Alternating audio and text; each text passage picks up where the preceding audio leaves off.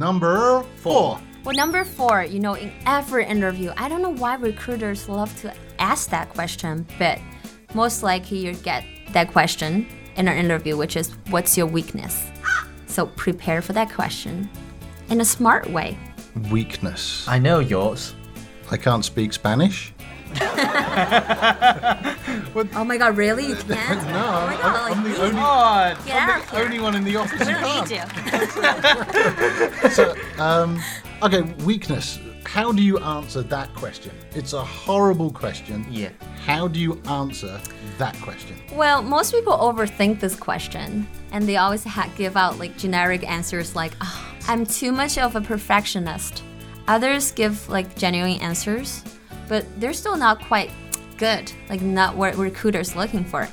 Actually, the questions, the purpose of asking that question is not about admitting your weaknesses; it's about showing how you overcome them.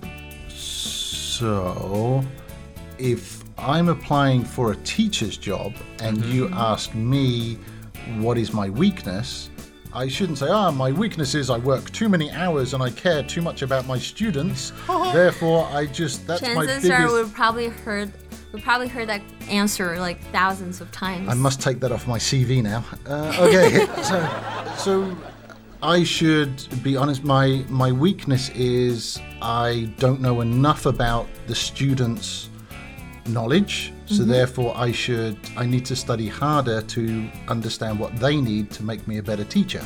That's very good. And it should be something you've already done. So it should be a weakness that you've already overcome. Ah, so you you say what you were not so good at, Yes. and how you fixed it. Yes, what progress have you made so far? So Jackie, what progress have you made so far? No, I didn't make anything. Okay, bye. failed.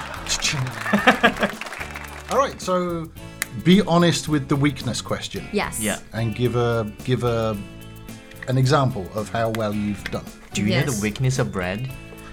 You know, I always took a Mickey out of bread. Brad's weakness is he loves dogs. no, he was a dog napper. He's a dog man.